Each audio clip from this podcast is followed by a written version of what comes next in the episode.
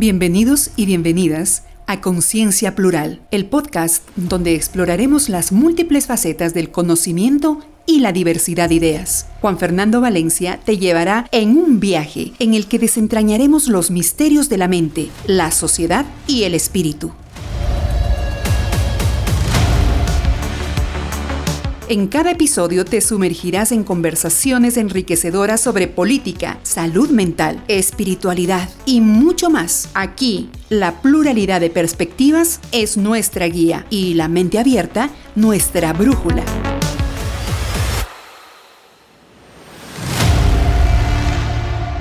Conciencia Plural. Esta es una producción de Oportuna Pro.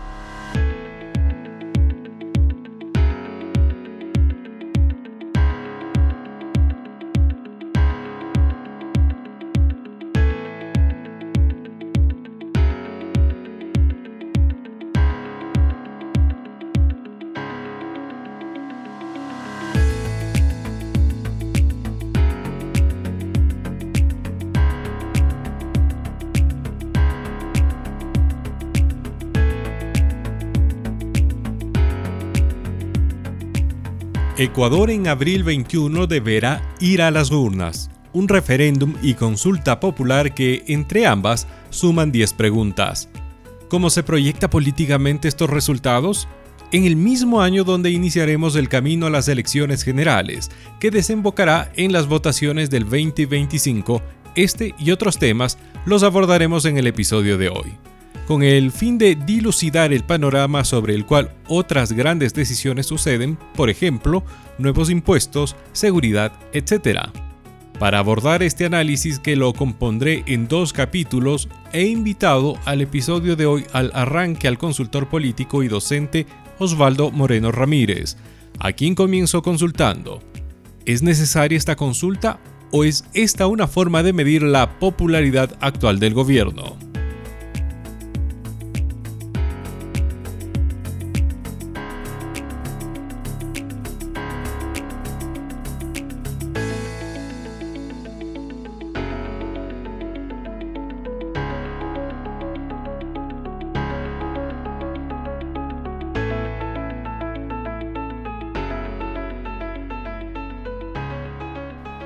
Principio existe lo que se llama eh, la democracia plebiscitaria, que es una forma de elección o es una forma, eh, digamos, de sufragio, en lo cual los gobernantes suelen someter al escrutinio ciudadano la validación o no de su proyecto político, de su gobierno, eh, etcétera, etcétera, en función de agendas o de temas que quieren poner a discutir, a veces temas intrascendentes para que la gente diga que sí instintivamente, a veces temas de fondo y a veces temas eminentemente políticos, ¿no?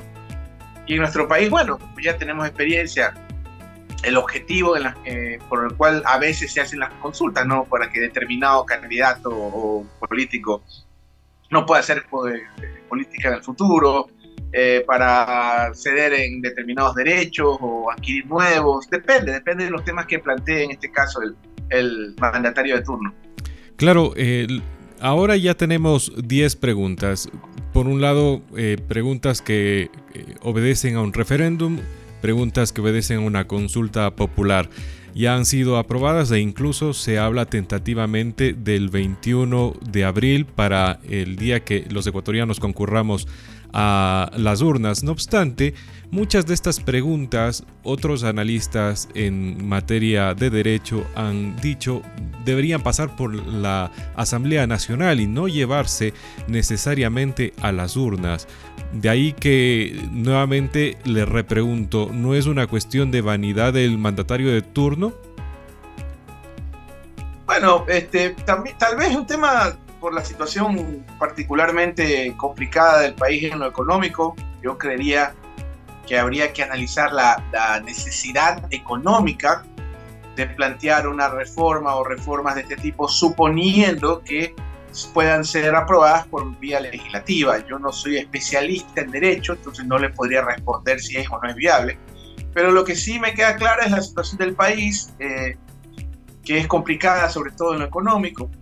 Y el tiempo, el tiempo, eh, en el cual esta consulta se realizaría y el tiempo que hay entre la consulta y las elecciones. Este, yo ahí sí habría que revisar, no estoy tan seguro si es viable hacer una consulta, suponiendo que es en cuatro meses o tres meses, estamos hablando de que estaría a cuánto de la convocatoria de elecciones, creo que a nada, o, a, o a días. Entonces, este, en ese escenario creería yo que habría que analizarlo y preguntarle a un especialista en esa rama.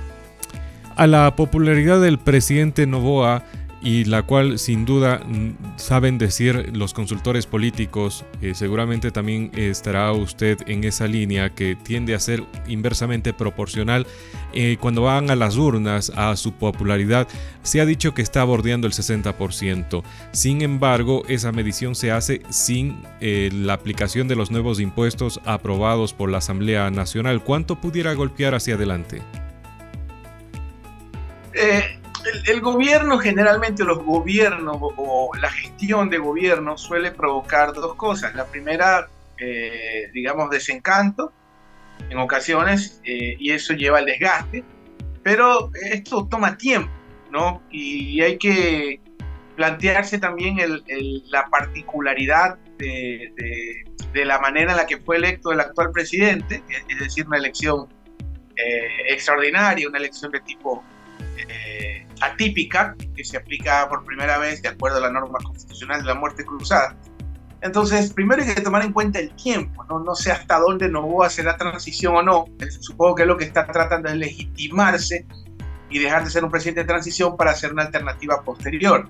Ahora, eh, hay cosas que desgastan, por supuesto, el, es indudable que este país es insólito de ver liberales, entre comillas, económicos de acuerdo con la elevación de este impuesto, por ponerle un ejemplo. Y definitivamente entiendo que es de uno a tres puntos potestativa del presidente de la República.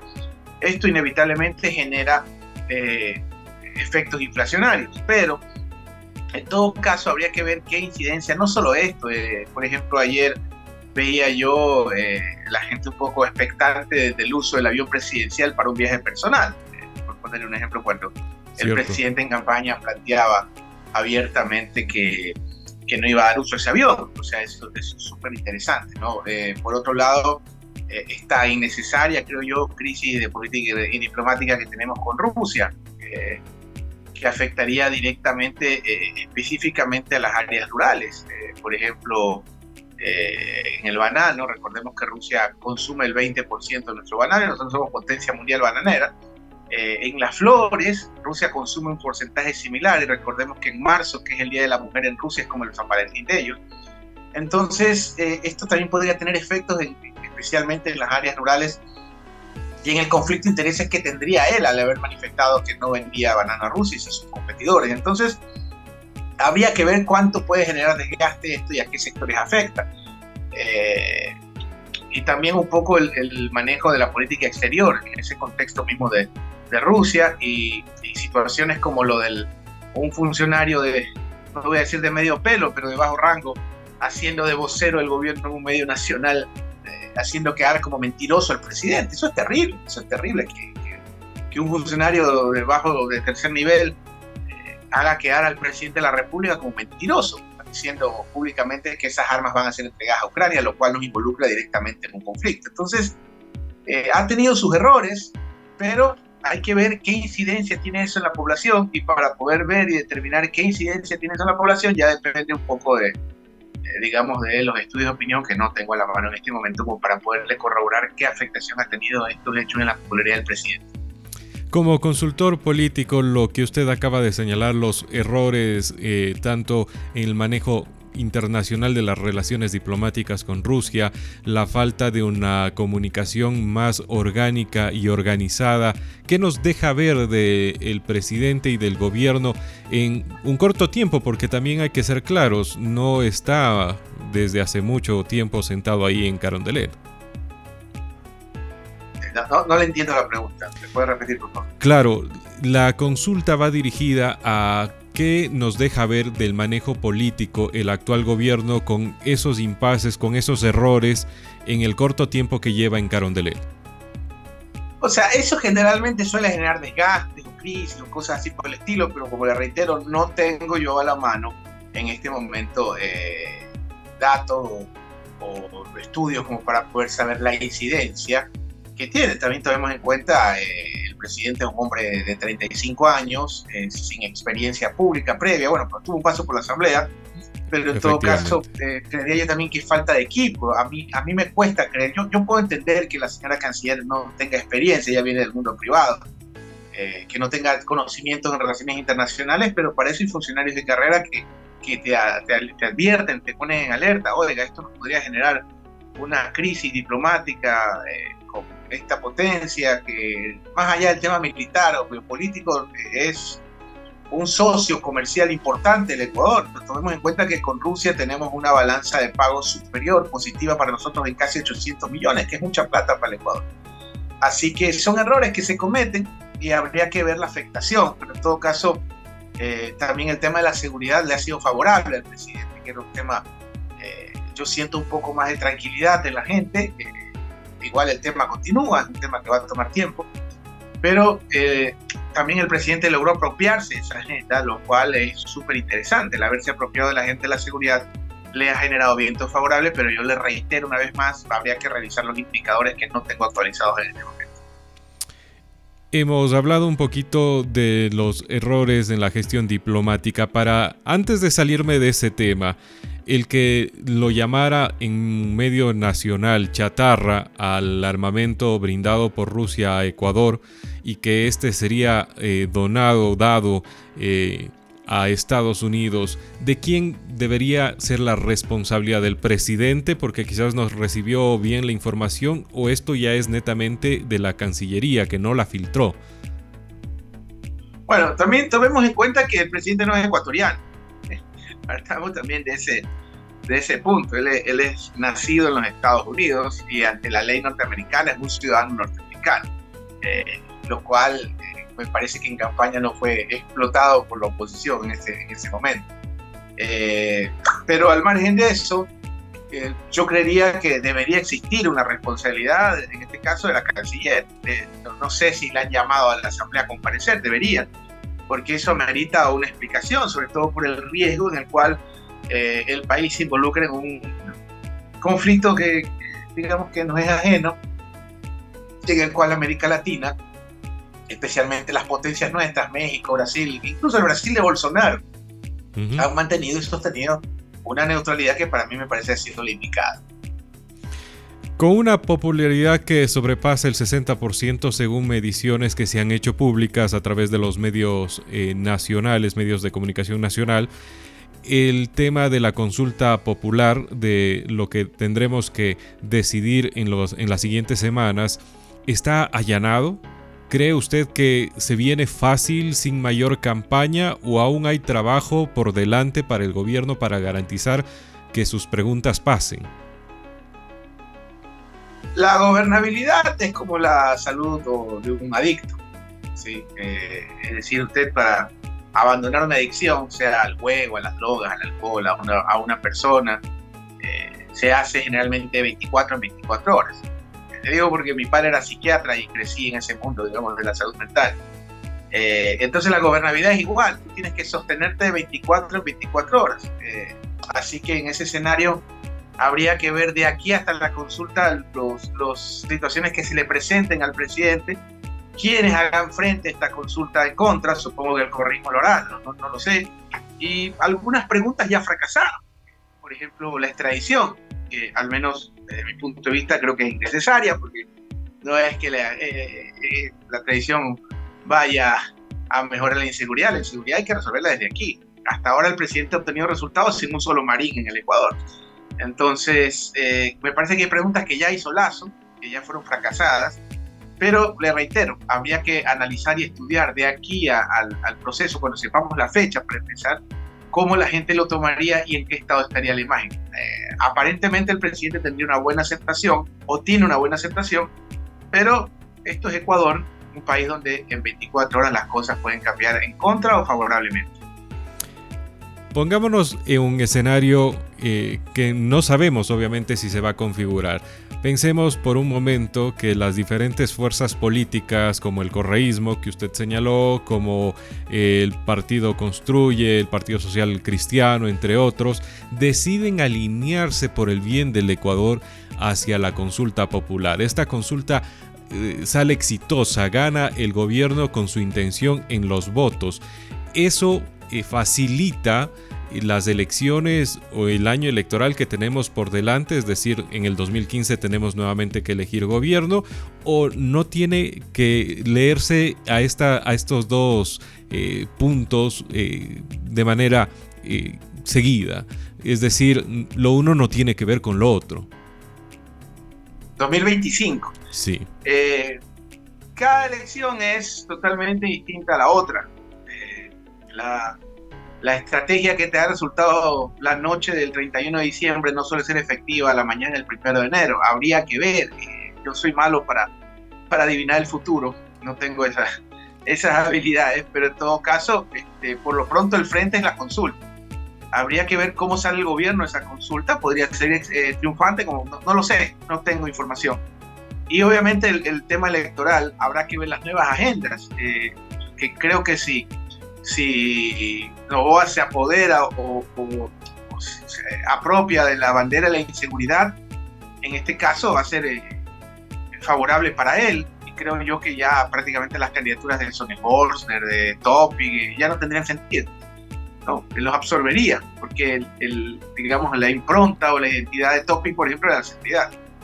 Entonces, habría que ver, habría que ver qué, hace la izquierda. Eh, yo sigo pensando que el correísmo tiene dos caminos. Uno es consolidarse como el fujimorismo ecuatoriano, es decir, llegar siempre a las segundas vueltas y tener un bloque representativo en la asamblea, lo cual está claro que no les funciona, no les sirve. O lo otro es aceptar que el Ecuador es diferente, que Correa no está en el Ecuador por lo menos al corto plazo, y en ese escenario eh, entender que es necesario crear un frente de todas las izquierdas con la oportunidad o la particularidad que creo que es más fácil que conversen con el Pachacuti de Chuluchumbi que con, con el de Marlon Santi, se me ocurre. ¿no? Entonces, si la, el correísmo, la izquierda, no entiende que tiene que hacer lo que ha hecho la derecha todas las elecciones, que es generar una coalición, eh, lo veo complicado. Entonces, eh, depende no solo de usted y de mí desde un micrófono, ni siquiera del presidente, sino de cómo juegan hasta los astros. Hay muchos factores que confluyen hay que ver qué pasa. Y vi que el señor Carrascal, o Carrascales, ¿no? ya declaró su candidatura presidencial. Eh, Pachacutic supongo que tendrá su candidato. El correísmo entiendo que va a volver a lanzar a la señora González. Eh, Pachacutic entiendo que está entre Leonidas Isa o, el señor Granja. O sea, habría, habría que ver, también falta mucho. ¿Y qué hace la derecha? ¿no? que, creo que Cucalón, el ministro de gobierno de Lazo, desea ser candidato. Entiendo que el presidente se va a reelegir, no, sé qué haga el resto de contendores, o eh, el mismo Bolívar Armigos. Entonces, habría que ver el, escenario que tengamos en la elección en febrero del 25, que está ya a menos de un año, y habría que ver en el intermedio. Pero lo que sí le puedo asegurar es que si hubiera una derrota del gobierno, sí sería nefasto para, eh, para el gobierno, no sería terrible. O sea, eh, en caso de que no ganara la consulta popular, lo que usted dice iría desangrado a una nueva elección popular bueno, la derrota de Lazo en la consulta popular fue el final de su gobierno. lo que hizo Cucalón, me imagino, el gobierno, el gobierno fue prolongarlo hasta la muerte o sea, que no le quedaba otro, otro camino. Pero eh, a mí me parece que eso es importante. Bien, ahora eh, pensemos en Rafael Correa. Usted ha mencionado varias veces en este espacio al correísmo. Es un fantasma que sigue vivo y no hablo del correísmo como tal, hablo de la figura del expresidente cuando incluso en las últimas horas se ha revivido la posibilidad por varios movimientos dentro de la Asamblea Nacional y además eh, por otras, eh, eh, otros temas que gente cercana a él impulsa de que él pudiera ser candidato para el 2025, más allá de que se pueda o no se pueda. Ese fantasma tiene vigencia en el 2024 en un país que definitivamente no es el, Ecuador que dejó en el 2017. Bueno, pues es, innegable la, influencia de Correa hasta el momento. eso El bloque más grande de la Asamblea Nacional es el bloque eh, del correísmo. Eh, y yo les, añadiría un mérito que durante el, ejercicio parlamentario desde Lazo a la fecha ha estado intacto, ¿no? prácticamente no ha variado mucho. Han llegado con 52, 53 y han terminado con 50 asambleístas siempre. Correa indudablemente es un actor político, está vigente, creería yo, desgastado obviamente, primero por una campaña para declararlo corrupto, recordemos que fue juzgado por influjo psíquico, lo cual para mí deja una, y esto lo digo por el debido proceso más que otra cosa, deja una jurisprudencia nefasta, porque entonces también Lazo puede ser juzgado por influjo psíquico por, por el tema de Luque, se me ocurre. ¿no? Eh, entonces, el mayor error de Moreno fue haber hecho del juicio Correa una política de Estado. Eh, cuando tú haces de un juicio de la persecución a alguien, indistintamente de si es inocente o culpable, yo no estoy hablando de culpabilidad o inocencia, eso, lo determina la justicia con el debido proceso. Pero está claro que, Correa eh, fue juzgado de una manera que deja mucho que desear. Entonces, primero hubo una campaña para declararlo, ejemplo, cosas, y lo digo, lo digo por, por, solvencia, ¿no? Se habían robado 70 mil millones de dólares. La masa monetaria del Ecuador son 40 mil millones. O sea, todo el dinero que existe en nuestros bolsillos, en toda la República, son 40 mil millones. Yo veo complicado que alguien pueda robarse toda la masa monetaria del país, el doble, ¿no? Ese tipo de mitos que van mermando la credibilidad. Y ahora eh, percibo una campaña también para declarar los narcotraficantes, que es más grave. a pesar de eso, eh, está vigente y a pesar de eso eh, se mantiene en la, en la presidencia. Yo no creo que pueda ser candidato al 25, pero es una forma de mantener el, relato, el mito vivo. Pero también el correísmo ha cometido el error, creo yo, de, apostar a candidatos que tal vez sean los más leales, pero no los más óptimos. Y también un Correa que está solo. Yo nunca veo a, bueno, ya Marcela Guiñaga ahora es prima del presidente, ¿no? pero yo nunca veo a, a Pavel Muñoz, por ejemplo, que, sí entiendo que está en la alcaldía y lo está haciendo bien aparentemente, pero nunca lo veo saliendo en defensa del presidente o el mismo prefecto de la SUAY o varios prefectos que han sido electos a nivel nacional. Más que una crítica, yo siento que, y, por la misma característica de Correa, ¿no? Eh, eh, él no, no, está haciendo una vocería solo. Eh, y bueno, alguien me decía, no, es que hay el riesgo de que te metan preso. Bueno, pues el que, el que no tema morir que no nazca, pues peor en política. Entonces, en ese escenario creo que Correa está vigente, pero no sé si cometan el mismo error de la elección pasada, y creería que esta elección deberían ya abrir un poco el abanico y apuntar una alianza con el resto de las izquierdas que están ahí, está Pachacuti, que hay sectores sindicales, eh, trabajadores, etc. Bien, eh, gracias. Daniel Novoa es un político relativamente nuevo, tiene apenas un historial muy corto en la Asamblea Nacional dentro de la gestión pública y llega eh, de un solo golpe al puesto más alto en, la gestión pública. ¿Qué le falta a usted como consultor? ¿Qué ve que le falta a él como político en este momento, incluso para meterle un, un golpe de energía a su gobierno? A ver, Daniel Novoa no tiene un pelo de tonto. Es un hombre que ganó las elecciones. No, no estoy seguro si estaba él claro que las iba a ganar. No, no, no, eso no me queda claro. Pero ganó las elecciones y es un mérito extraordinario. Pero sí, sí, al menos a mí me dio señales que me hicieron preocupar. Eh, ejemplo, que el gabinete no estaba estructurado el día de la posesión. Eso es como llegar al partido inaugural del Mundial con dos jugadores menos en la defensa.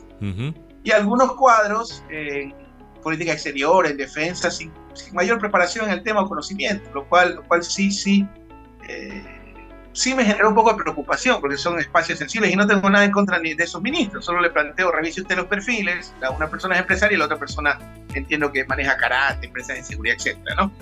Eh, pero, al margen de eso, eh, me, me, parece que un proyecto político como, como tal planteado no, no lo han tenido o no lo tiene y supongo yo que lo va a construir y la gobernanza es como todo en la vida, se aprende en el ejercicio.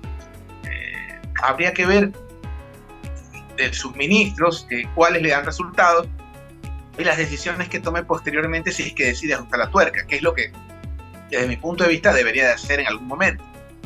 Sin embargo, eh, su, su, estilo quizás de ser tan callado, ¿no? un hombre que no habla mucho, un hombre cauto, discreto, porque también eh, hay que tomar en cuenta que indudablemente bajo sus méritos, pero también no era ningún aparecido, como muchos lo pintan, ¿no? Recordemos que el apellido Novoa estuvo 30 años en la papeleta eh, con su padre.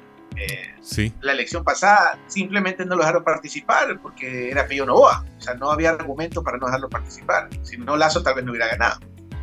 Eh, entonces, tomemos en cuenta eso, que su campaña, su, su, apellido y pertenece a una de las familias más poderosas del planeta en materia bananera. Entonces, dentro de todo ese contexto, y obviamente el mérito personal, habrá que ver los resultados en la gestión. A mí sí me preocupa que se recorte 66 millones en educación, pero, pero hay que ser honestos intelectualmente. Recordemos que este presupuesto no lo armó el gobierno actual, ya lo heredó estructurado del gobierno de, Lazo y ya vemos un poco también las consecuencias, ¿no? Eh, gobiernos locales y pagos, entiendo yo, eso tendría que preguntarle a, los señores alcaldes de la y, y al señor prefecto, entiendo que les adeudan desde el mes de octubre, ¿no? no eso es lo que se ha dejado saber entiendo que les dieron bonos. a ver, yo, entiendo una prefectura como la de la Suárez, la de Guayas, Pichicha, que son, son provincias grandes y al final más que se autogestionan por diferentes razones, tasas, etc. Eh, y hay un mundo privado fuerte ahí que en ocasiones trabaja en conjunto, o sea, puede sostenerte. Pero en los municipios pequeños, usted, usted que es periodista y conoce el Ecuador profundo, vaya pues usted a Oña, ¿qué pasa cuando no llegan las asignaciones? o vaya a Pujilí, o vaya a Sixi, o vaya usted a, Chordelec, o vaya usted a, a Colta, eh, o, a Sarayacu. El poder más espacio, el espacio, el poder más cercano a un ciudadano es el poder local. Entonces hay, hay lugares del país donde el municipio es el motor de la economía. Así es. Aquí, aquí uno de los mitos más grandes es que la, la inversión extranjera famosa, mire, nunca el Ecuador, al menos desde tiempos democráticos, jamás hemos pasado del 1%, hemos llegado al 1% del Producto Interno Bruto en materia de inversión extranjera. Está claro que el Estado es la respuesta, no hay otra. Entonces, si usted tiene impagos a los municipios y le da bonos a un municipio, ¿qué hace un municipio pequeñito con bonos del Estado? Perdóname. Claro, se traduce en una iliquidez que a la postre eh, rompe la cadena de pagos, ¿no? estos son los bonos para de refrescarse. la prefectura de la SUAI con algún organismo internacional, habría que preguntarle al señor prefecto, la prefectura de Pichincha, con, el BID, qué sé yo. Pero el municipio de Oña, eh, o el municipio de, eh, digamos, de Alausí, en Pichincha, o, bueno, ¿cómo es que se llama esta ciudad bonita que hay en el camino de, la Soya Loja? Bueno, se me fue a, se me fue del, no es Sarayaco, ah, Sarasaca, bueno, no me acuerdo, pero hay un, hay un cantón, la memoria me falla. ¿Saraguro? Que está en la. Saraguro, Saraguro. Ya. Tienes razón, Saragoña, Saraguro. O sea, pregúntele al señor alcalde de Saraguro, debe estar haciendo malabares pues, para pagar, para mantener la nómina, la caja chica, las camionetas. Es criminal. Y yo sí creo, y aquí si me permite decir opinión, yo sí creo que los municipios, los DAX grandes, Guayaquil, Quito, Cuenca, las prefecturas grandes, deberían decirle a, la presidencia, a finanzas, ¿sabe qué? del 100% de la deuda con los GATS, nosotros debemos ser el 70%. Páguenle a los chiquitos, hay que ser solidarios. Páguenle a los chiquitos, pónganse el día. Estoy seguro que ponerse el día con Pastaza, con y con Cañar, debe ser más fácil que ponerse el día con Guay. No, no estoy siendo discriminador, por si acaso, cuidado. No, pero, lo que dice usted es cierto. Los municipios grandes, ¿ya? Tiene, mire, ahorita y los felicito a ustedes, entiendo que las fiestas han sido extraordinariamente maravillosas, el carnaval de Cuenca ha sido ejemplo, el de Salinas también, en Santa Elena. Y ese es el liderazgo del alcalde. ¿Sabes? No hay que darle vuelta. Ese es el liderazgo del alcalde. Lo de la gestión local. Y eso genera tasas, eso genera pagos, eso genera movilidad en la economía. Eso. Oiga, usted, usted no tiene idea ya la cantidad de veces que, que, yo me he planteado seriamente con mi familia irnos a vivir a Cuenca, por ponerlo en Lo Porque Cuenca es la única ciudad. ¿Perdón? Lo recuerdo, digo. Sí, hemos hablado de ese tema. Entonces Cuenca es la única ciudad del Ecuador que no parece el Ecuador. Entonces sigan, sigan sosteniéndose así. Entonces, a donde voy es que también creo que es momento de liderazgo alternativo. O sea, yo, yo sí quisiera haber sentado a la señora Pavón, a la señora Guiñaga, al señor Lloret, al señor Álvarez, al señor Pavel Muñoz. Bueno, no hay alcaldes ni prefectos grandes de la oposición, de la derecha, diciéndole al presidente Nova, ¿sabes qué, presidente Nova?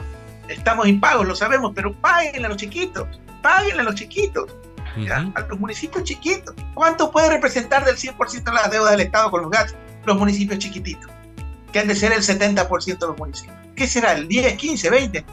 Yo le aseguro que el 60 o 70% de la deuda del Estado con los GATS son los grandes.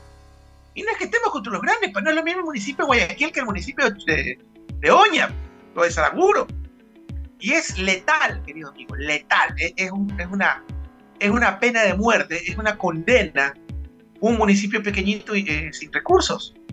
Porque hay ciudades del interior. Y porque yo he trabajado toda la República. me falta solo Galápagos. Y, y yo, yo, me doy cuenta, cuando usted estudia a profundidad, en ocasiones en que usted no lo crea, el municipio es el impulsor, el motor de la economía en ciertos casos. No pueden estar tanto tiempo impagos. Sí, que el presidente recibió esa deuda, es verdad. Pero ya, pues hermano, ya estamos, vamos para tres meses, 90 días. Pónganse al día con los municipios chiquitos es fundamental con los, con los GATS pequeños, porque ese es el pulmón de la economía. No es lo mismo Cuenca, Guayaquil, Quito, repito, que, que Guasunto, Joña, Colta, eh, Yaguachi, Naranjito, que están impagos. ¿Cómo pagas la nómina? Pero bueno, ese es un tema que ojalá resuelva lo más pronto el gobierno y, y bueno, y ojalá esos bonos sirvan, no solo para abanicarse en el interior del país.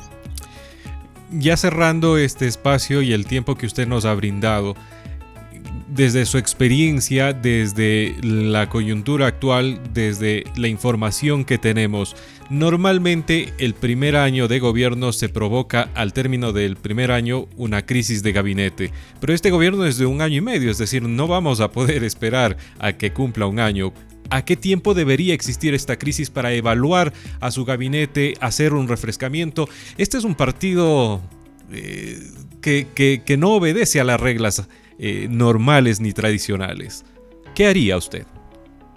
Bueno, ya tiene por lo pronto una crisis en política, en, política exterior. Ojalá, como dicen los colombianos, este chicharrón con Rusia se resuelva lo más pronto. Eh, por un lado, ¿no? Y, entiendo yo, corríjame si es que ya algún asambleísta ha llamado a comparecer a la canciller. Pero que creo yo. no se ha hecho público al menos. Si es que ya creería yo, corríjame, creería yo que el asambleísta Berresueta, Berresueta lo hizo, creería yo. Entonces ahí hay su comunicación, si usted no lo sabe hay un problema, creería, de pronto me equivoco, corrijo. Pero en todo caso, al margen de eso, este, hay una crisis de inseguridad brutal. Eh, lo, de, lo de la costa, eh, ustedes no tienen idea. Bueno, sí tienen idea, pero estamos cerquita, Guayaquil y Cuenca. Hoy como está, está cerca, imagínense con una autopista. ¿ya? De hecho, de hecho, yo siempre he planteado que debería existir un puente por la Puná, que es totalmente factible. Si se supiera un puente desde Pozorja a la Puná, imagínese usted que son kilómetro y medio, hay 18 kilómetros del punto más a, más, a, más a la costa, desde la Puná, 18 kilómetros, 20 kilómetros de carretera hasta el otro punto. Y si usted hace un puente de 11 kilómetros que los chinos se lo hacen en dos patadas, usted puede conectar Puná con Balao con una autopista, ustedes los cuencanos podrían estar en la playa en dos horas y media. Por ejemplo, esa, claro, pero esa es una obra que por lo pronto está pendiente el quinto puente acá en Guayaquil, pero siempre, siempre yo lo he hablado, debería haber un puente que conecte la Puná con Pozorja, Pozorja con Balao y Balao con el Austro. Imagínense estar en la playa en dos horas y media. Pero bueno, al margen de eso, ahora los prefectos están preocupados por pagar la nómina, por estar impagos, así que eso es complicado. Pero en todo caso, este, hay crisis, hay crisis, hay una crisis de inseguridad que creo que la, ha planteado de manera acertada, pero en la forma hay que hacer correctivos. Este, aquí no puede ser mala palabra eh, hablar de derechos humanos. Ya he visto ya aparentemente hubo una ejecución extrajudicial eh, sacando a un ciudadano de su casa en Durán, hay que investigar eso. Eh, ahí vi el otro día un niño que lo estaban torturando, un niño de 14, 15 años, desollándolo para quitarle un tatuaje. O sea, yo entiendo que el Estado debe usar toda su potencia de fuego contra el terrorismo, estamos totalmente de acuerdo, pero no puedes tú también a quien está sometido un menor de edad. Y ahí sí es importante el Ministerio de Derechos Humanos. Yo entiendo que la ministra, no, eh, la ministra Tanca, ella tiene la oportunidad histórica o, de pasar a ser un Ehlers versión mujer, pero de Mocolí, o ser una ministra firme de derechos humanos. No he visto que diga una palabra de, de esos excesos de la fuerza pública. Pero con todo respeto, y yo conozco feministas extraordinarias como Grace Jiménez, Cuencana, eh, algunas, yo respeto el, feminismo, creo que es una, una, ideología que requiere militancia, no lo digo efectivamente, ese es el feminismo, un pensamiento político, a mis alumnos de politología los hago estudiar, pero ¿qué está pasando con los derechos humanos del Ecuador? En el Ecuador, este, ya una ejecución eh, eh, extrajudicial en Durán, aparentemente, habría que probarlo, y, ha habido ciertos excesos que para mí son innecesarios. Vea, voy a seguir defensa ahorita hablando de derechos humanos de, de Febres Cordero. Fíjense de la contradicción. Febres Cordero, ya, realmente hubo una, aparentemente hubo 10 desapariciones o ejecuciones extrajudiciales, entre ellas la mítica y legendaria, y terrible, terrible, terrible. No mítica, la terrible, pero haría esa corrección. Eh, asesinato cobarde de los hermanos de los niños Restrepo. ¿Ok? Pero fíjense que, y lo digo por conocimiento de causa, porque el Ecuador está lleno, yo no me considero un activista de derechos humanos jamás, no, no tengo ese honor, pero conozco un poco el medio. Y los abogados de derechos humanos, no los que los defienden, los que te defienden de causa de derechos humanos, te cobran 500 euros la hora. Recordemos que los atropellos a los derechos humanos son lesa humanidad, son crímenes de lesa humanidad, no prescriben nunca. Yo tenía un amigo chileno estudiante en, Argentina que el abuelo, por haber sido, por haber escuchado torturas en la noche, por, por omisión, la familia gastó toda su herencia, todo su dinero, toda su vida hasta que se murió el hombre en, abogados de derechos humanos. Entonces, cuidado ahorita porque hay un gobierno en teoría que los apoya, pero cuidado en el futuro vas a pasarte el resto de tu vida defendiéndote de, causas por acción y por omisión. Entonces, yo creo que hay un tema que ver hay que sí, por supuesto, con toda la fuerza y potencia del Estado, sin compasión con la delincuencia, pero en, la infragancia, pues, o sea, infragante, en el acto.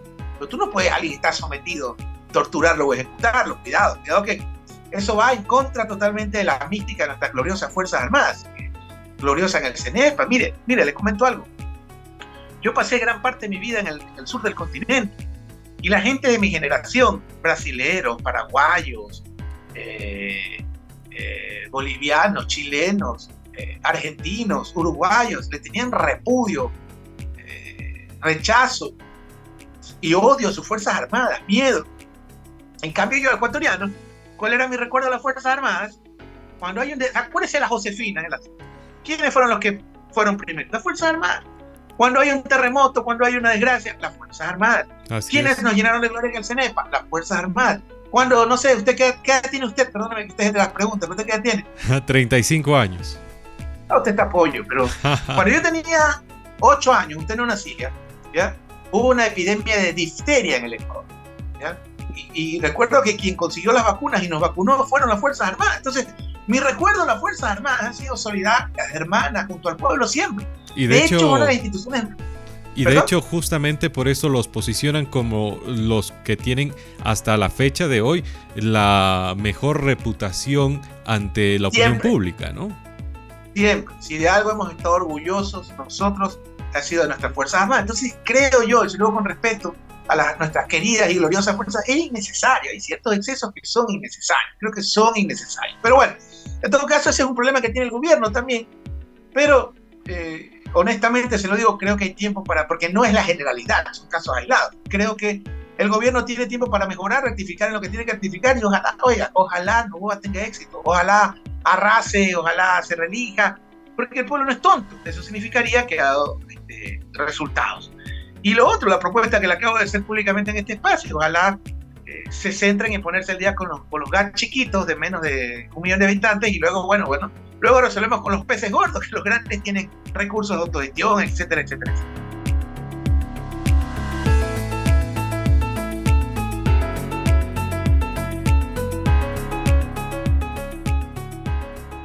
Gracias por seguirnos y estar pendientes de este espacio. Ten presente que en vivo lo puedes escuchar cada miércoles 6 de la tarde o en diferido por Spotify o Apple Podcast en vivo desde luego a través de W Radio 90.1 FM. Buscando nuestro canal en las plataformas en cambio de podcast, somos Conciencia Plural. Durante los primeros minutos recurrimos a Osvaldo Moreno para entender el panorama actual sobre el que vamos en abril a votar pero quiero detenerme un poco más en la consulta y si ésta cumple una función que quizás la Asamblea no puede suplir. En este contexto, nos acompaña a continuación el doctor Edison Moscoso, docente, consultor y abogado con quien abordo de inicio si es necesario invertir en ir a las urnas en el marco de una crisis económica fuerte en el país.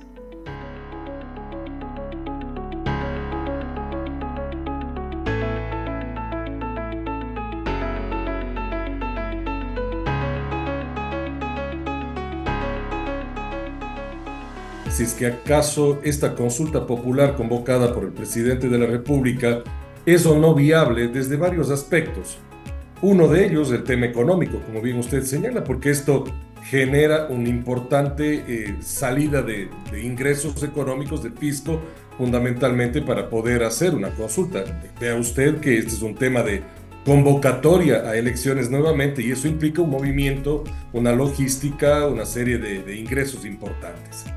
Por otro lado, desde la visión estrictamente legal, si es que es o no es viable eh, generar una consulta respecto de las preguntas que han sido planteadas por el presidente de la República. Hay muchos sectores que en este sentido han negado profundamente y se han opuesto a este tipo de consulta, a las preguntas, a su contenido, a sus efectos, porque indican que no están de acuerdo plenamente y que eso ya está regulado en las diferentes normas en el marco interno del Estado como tal. Pero hay otros sectores que apuestan fundamentalmente a que esta consulta es bien traída y que en ese sentido pues es correcto lo que el presidente ha hecho y está convocando. En ese sentido, yo creo que el análisis va por ahí, eh, en esta doble esfera fundamentalmente de aspectos, ¿no? Por una parte, si es o no válido como tal, cuando existe marco normativo constitucional en el que, por ejemplo, eh, respecto de las primeras eh, cinco preguntas probablemente que genera el presidente de la República.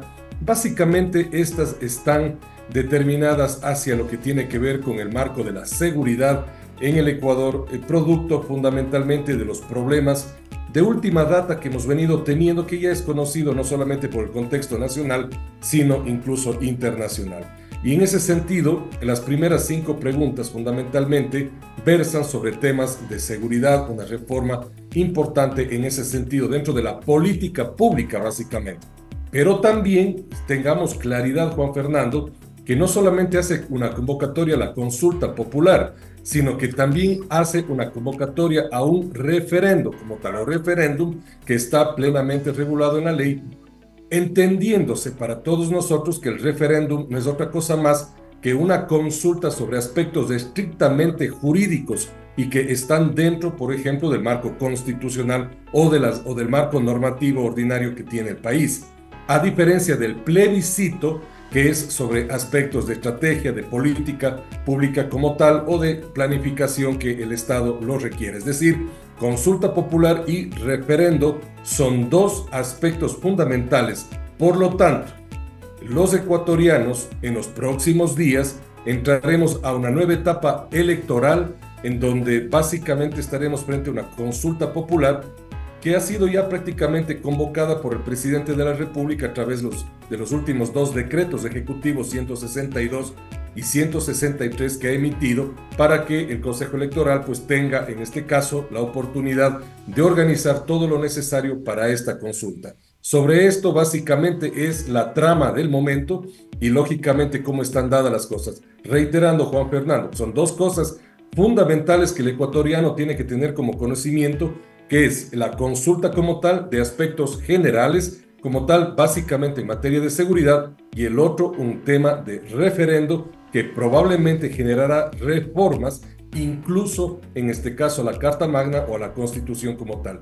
Luego, entiéndase de que ha pasado además por un control importantísimo de la Corte Constitucional y me refiero a las preguntas que han sido generadas porque de acuerdo con la Constitución, al ser el Ecuador un Estado constitucional de derechos, y al tener un sistema jurisdiccional eh, constitucional que lo regenta la Corte como tal, en este caso, ha pasado por esa eh, revisión, por ese análisis jurídico para saber si es inconstitucional o no la forma de preguntar y las consecuencias. Recordemos, Juan Fernando y quienes nos escuchan, que eh, es importantísimo que la consulta genere consecuencias pero que genere consecuencias o efectos tanto jurídicos como institucionales. Y eso es lo que va a pasar, porque caso contrario, si no se generan efectos de orden jurídico, técnico, incluso lo podemos determinar, y en la parte institucional cambios, por ejemplo,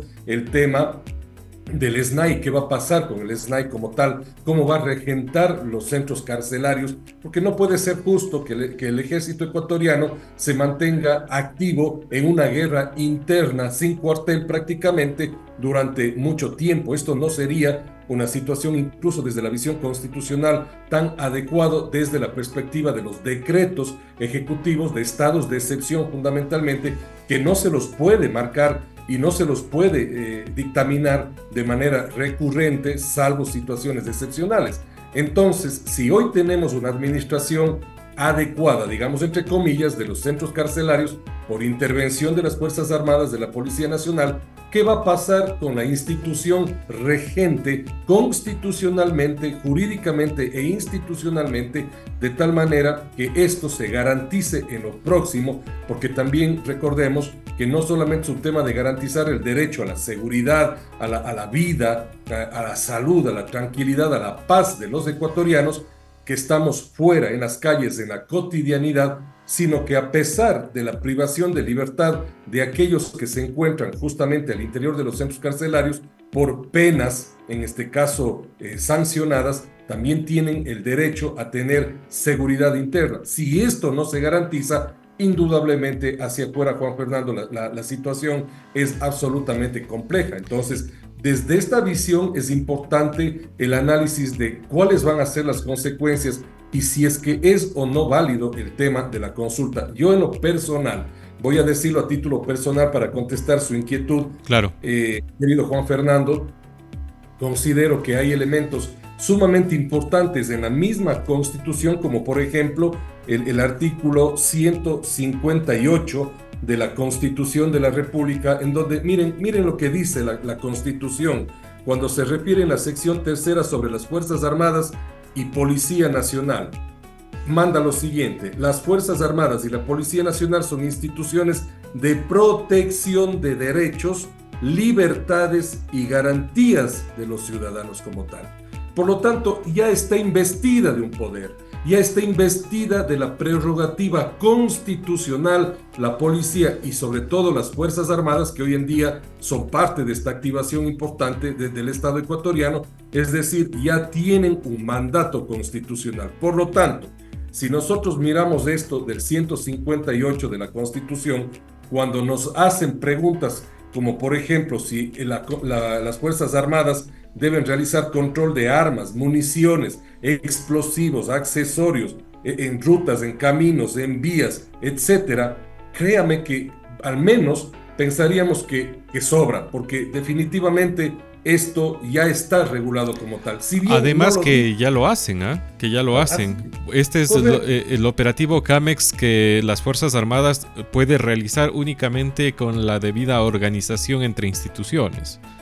Usted, Juan Fernando, es una persona con experiencia en este campo y lo ha vivido. Efectivamente, los controles eh, llamados CAMEX, que son exclusivos de las Fuerzas Armadas, efectivamente realizan este control, probablemente, probablemente bajo la característica de un Estado en este momento que está atacado por la organización criminal y en donde ya dejaron de ser GDOs, grupos, en este caso de, delincuencia, organizada. delincuencia organizada, dejaron de serlo como tal hoy para convertirse en grupos terroristas. Posiblemente esa sea la figura que utiliza la, eh, el presidente de la República o el mandato como tal que se pretende para poder legitimar, estimado Juan Fernando. Es probable que se quiera legitimar, porque recordemos una cosa, que las Fuerzas Armadas no están sino para el control y para la seguridad, en este caso ante conflicto externo, fronterizo,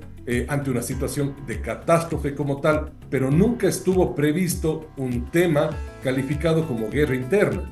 Y obviamente el ejército ahí no tiene una potestad de patrullaje como tal y de actividad de control específico. Por lo tanto, es probable que la legitimidad de ello se vea en este sentido como tal. Lo que sí, Juan Fernando, sí, no sé. Eh, eh, siga nomás, tranquilo. Eh, ya tengo una pregunta que quiero formularle, pero concluya con su idea, por favor. Sí, entonces en ese sentido decíamos, lo que manda el 158 de la Constitución, considero que de alguna manera lo único que había que hacer es bajarle no solamente a la esfera del mandato constitucional, sino ya a la práctica, es decir, a la parte operativa, operacional de las instituciones y con ello más bien garantizar mucho más los controles CAMEX o caso contrario redefinirlos, en este caso o reestructurarlos de tal manera que hoy en día esos controles sean mucho más eficientes, mucho más fuertes, pero sobre todo respecto de grupos delincuenciales, estimado Juan Fernando, porque yo le digo algo eh, en este sentido, pues eh, si usted me pregunta a mí, portaría o tendría un arma, que es un tema de una discusión larguísima y de un análisis profundo de responsabilidades y otras cosas más, ¿quién va a proteger su hogar? ¿Quién va a cuidar a su familia, por ejemplo? Y estamos hablando solamente de, de las cuatro paredes de la casa eh, respecto de, la parte externa. Somos nosotros mismos.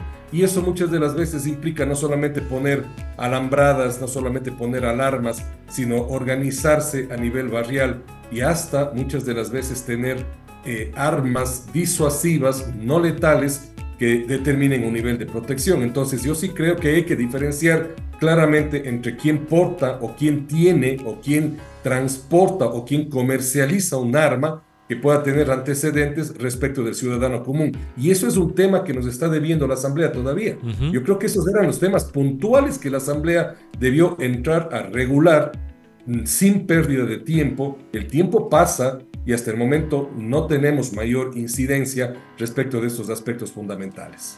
En su análisis hizo referencia al rol que juega eh, el SNAI, que es el ente rector maneja y administra las cárceles en el país y cómo este se ha visto relegado con el estado de excepción actual y no por esta vez, eh, en varias ocasiones que se han dado en los últimos años.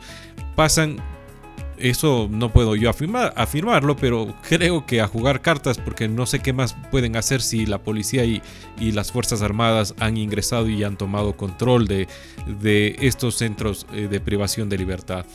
Pero la pregunta es basada un poco en el criterio que se va cirniendo eh, ya en las redes sociales, en los comentarios, cuando uno está con familia, amigos y demás, es que las Fuerzas Armadas deberían quedarse a cargo de, de los centros de privación de libertad. ¿Cómo ve usted? ¿Esto sería posible? ¿Por qué quizás ni siquiera lo preguntamos para que quien es el que emana la voluntad, que es el pueblo, tenga la opción de decidir?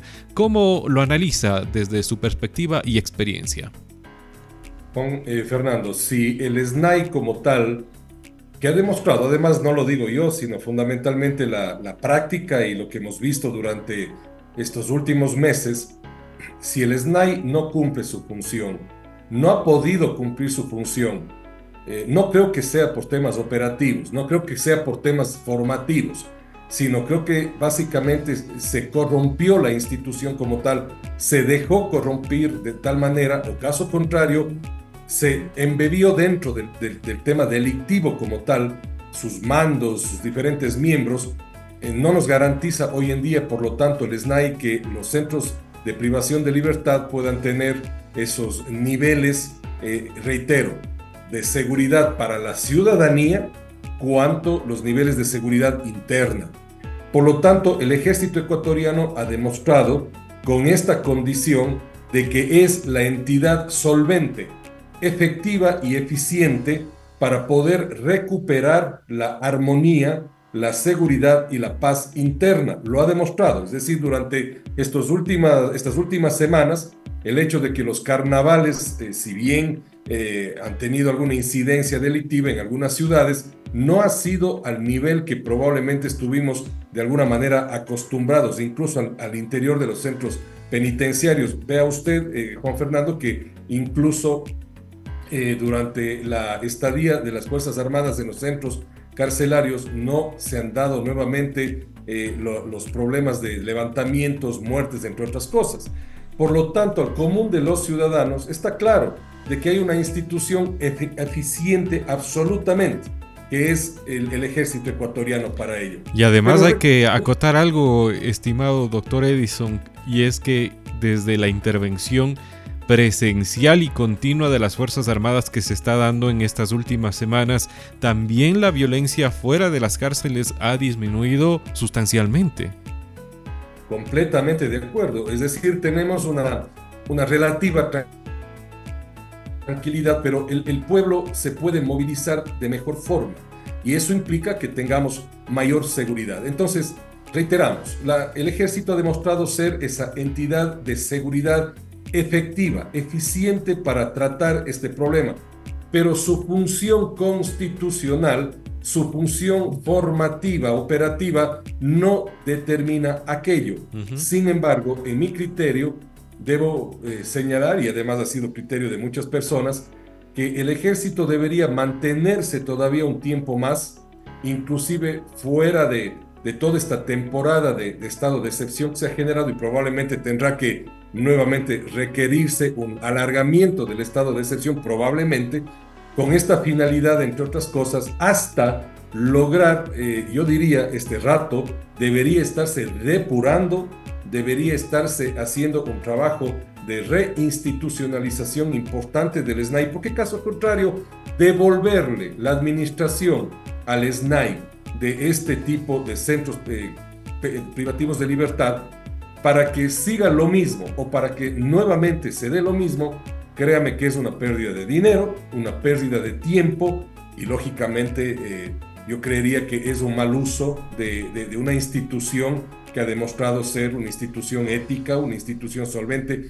en donde tampoco la Policía Nacional, y hay que decirlo de paso, ha tenido y tuvo la posibilidad de poder intervenir y regresar esa paz interna, si no fue por la toma de los centros penitenciarios por parte de las Fuerzas Armadas. De tal manera que, ni siquiera la Policía Nacional podría generar aquello. Entonces, creo, créame que incluso lo que yo he escrito y he manifestado es que el SNAI o se recompone, se redefine, vuelve a tener una estructura ética con el control necesario o desaparezca, obviamente en extremo, pero desaparezca en el sentido de que eh, simple y llanamente no está cumpliendo la función y no está aportando a la seguridad del país. Por lo tanto, ahí, ahí creo que tiene que hacerse una, una, una depuración importante de sus miembros de quienes están a cargo de, las celdas, quienes están a cargo de la parte administrativa, de la parte técnica, de los traslados, etcétera. Porque mire usted, inclusive, cuando se hace referencia en una de las preguntas eh, de la consulta, que si es que acaso estamos de acuerdo los ecuatorianos en tratar de que eh, las personas privadas de la libertad cumplan su totalidad de pena dentro del centro de rehabilitación, Créame que es una pregunta interesante justamente por lo mismo que usted está analizando y que estamos conversando en este momento.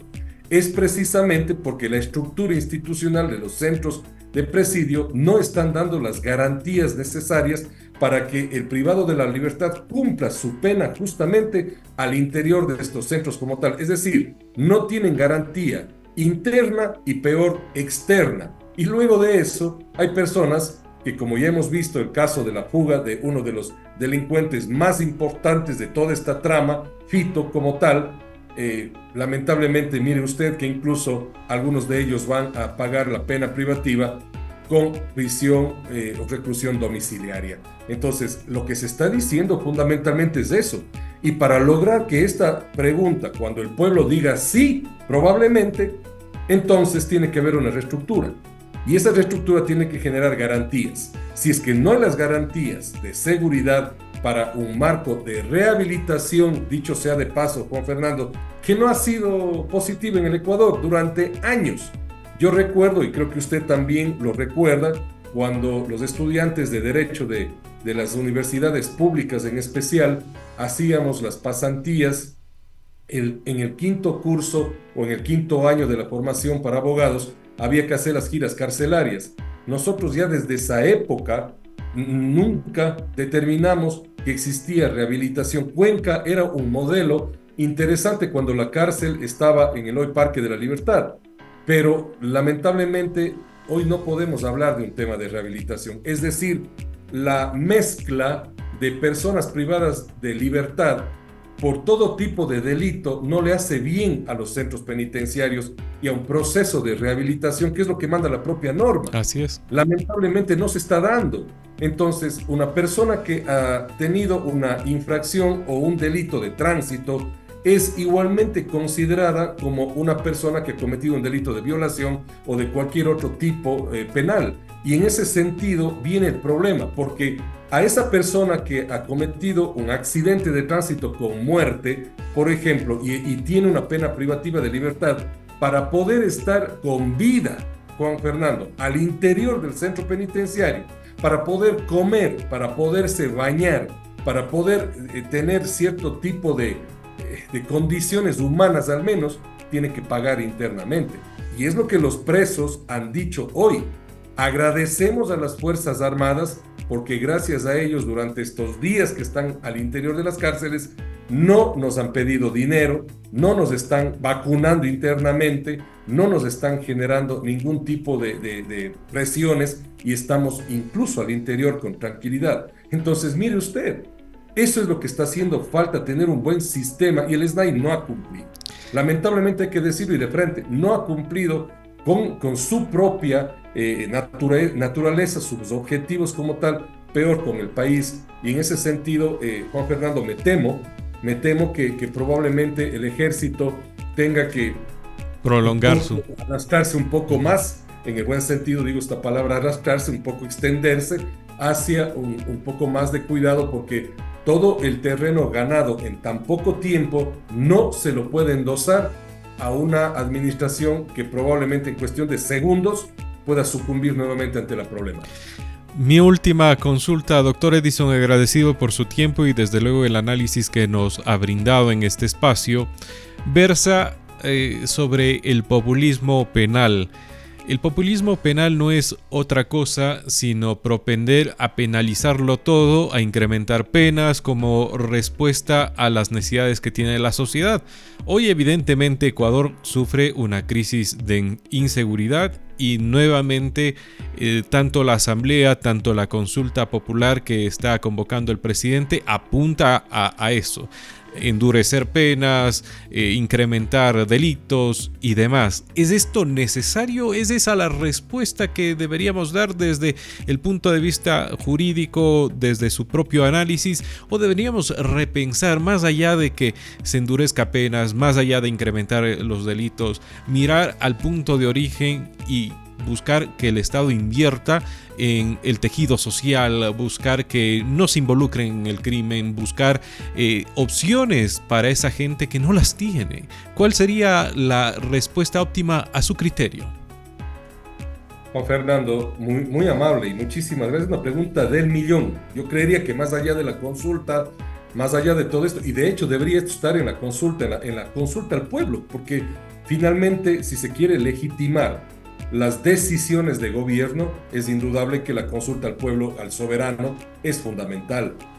El populismo penal, eh, créame sinceramente que se ha trastocado y ha trastocado la función plena de la institucionalidad eh, penal, criminal del Estado como tal, y no solamente acá. Y esto visto desde una, desde una visión de, política también, no de política pública, sino de partidos, de intereses, una serie de situaciones, de las grandes mafias inclusive, indudablemente no es otra cosa más que su as fundamentalmente para sacar adelante las pretensiones que tienen.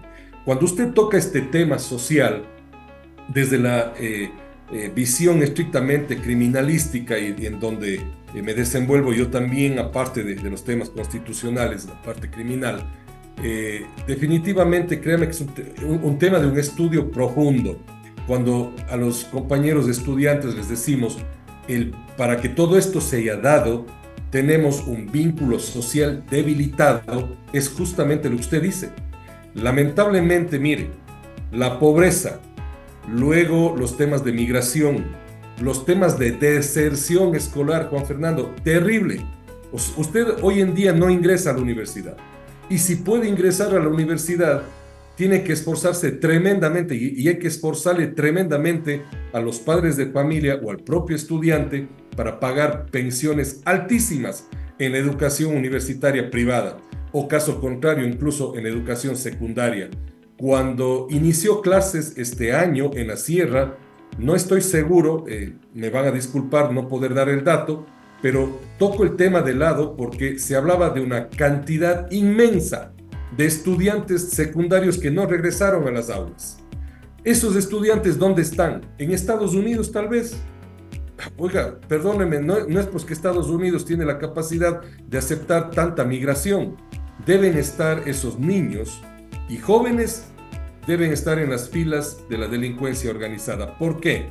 La delincuencia organizada transnacional, la que tenemos en este momento en el Ecuador y en Latinoamérica, dicho sea de paso, el llamado es a que las estructuras de todos los estados latinoamericanos o suramericanos formen un frente importante porque este problema de Ecuador salpica a toda Latinoamérica y, y, no es solamente un problema Ecuador, es un tema transnacional.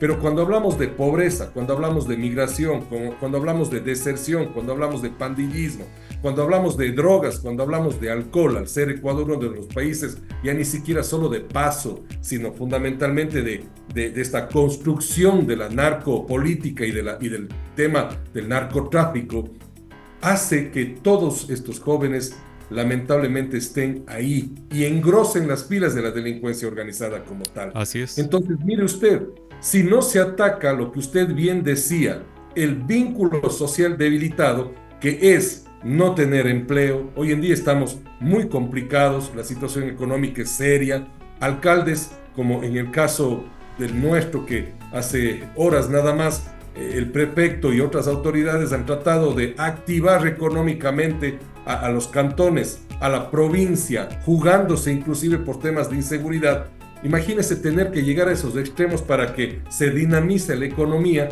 cuando tiene que ser política pública, cuando tiene que ser un tema de Estado el que tiene que llevarse a cabo. Pero no estamos para inculpar al, gobierno actual. Creo que esto es una responsabilidad de todos los gobiernos que han antecedido en la administración del país, que han tenido un nivel de responsabilidad para hacer que el vínculo social se debilite cada vez más y desde el aspecto criminalístico hoy tengamos una delincuencia organizada transnacional que está haciendo efecto en, en, el Ecuador. Por lo tanto, no es un tema de hoy, no es un tema de seis meses, no es un tema de un año, es un tema de mucho tiempo atrás que ha venido el Ecuador arrastrando lamentablemente esta problemática. No se ha dado solución a los principales vectores de criminalidad y hoy estamos pagando las consecuencias y haciendo que una institución trate de devolver la paz interna, pero sin tener una visión de futuro, ni siquiera con la consulta, estimado Juan Fernando. Me atrevería a decir que ni siquiera la consulta y los resultados podrán a corto plazo generar soluciones de todo este andamiaje, de todo este camino que se ha dado durante todos estos años y que son los que generan justamente este rompimiento social como tal y lógicamente las consecuencias que tenemos hoy en día. De tal manera que no es un tema solo de reforma constitucional, ah, que voy a, eh, que las armas, que los presos, que los centros de rehabilitación, que tipificar el terrorismo, la delincuencia organizada, no es solamente este tema, es trabajar sobre la base social de un Estado pobre, lamentablemente, que, lastimosamente tiene como uno de los elementos para comer todos los días justamente los temas de, los narcos, el tema terrorista, porque fíjese usted, no tengo que comer hoy en día, mi familia no tiene que comer, pero como no tengo, nadie me paga esos 30 dólares o esos 100 dólares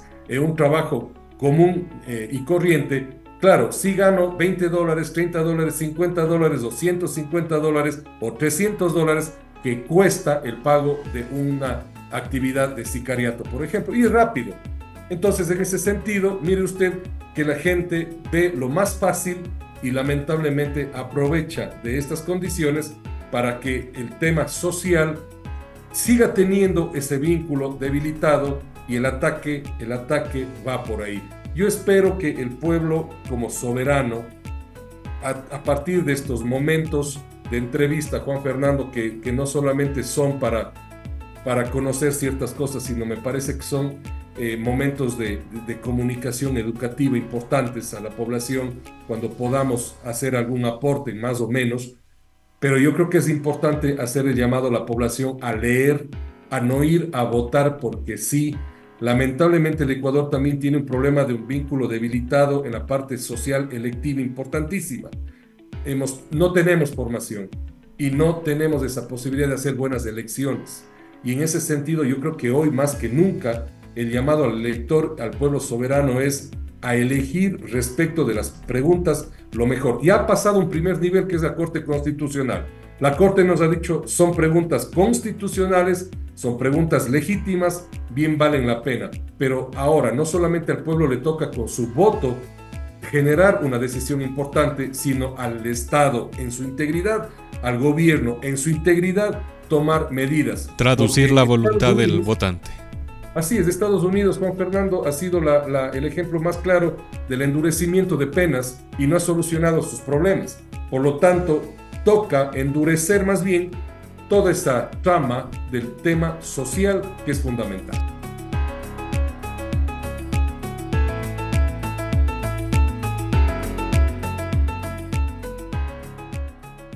Este fue la primera parte de este especial sobre política en el contexto de crisis y una consulta popular a puertas. Te espero el próximo miércoles a la segunda parte. No te lo puedes perder. Comparte este episodio y recomiéndonos. Somos Conciencia Plural.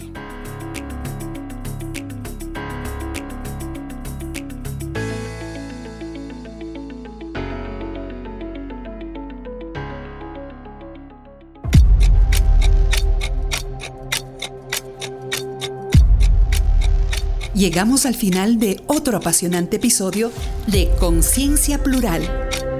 Si disfrutaste de la conversación de hoy y estás interesado en seguir explorando la diversidad de la mente, la sociedad y el espíritu, te invitamos a suscribirte y compartir este podcast con tus amigos y familia. Recuerda, la pluralidad de ideas es un tesoro que enriquece nuestras vidas. Nos escuchamos en el próximo episodio. Esta fue una producción de Oportuna Pro.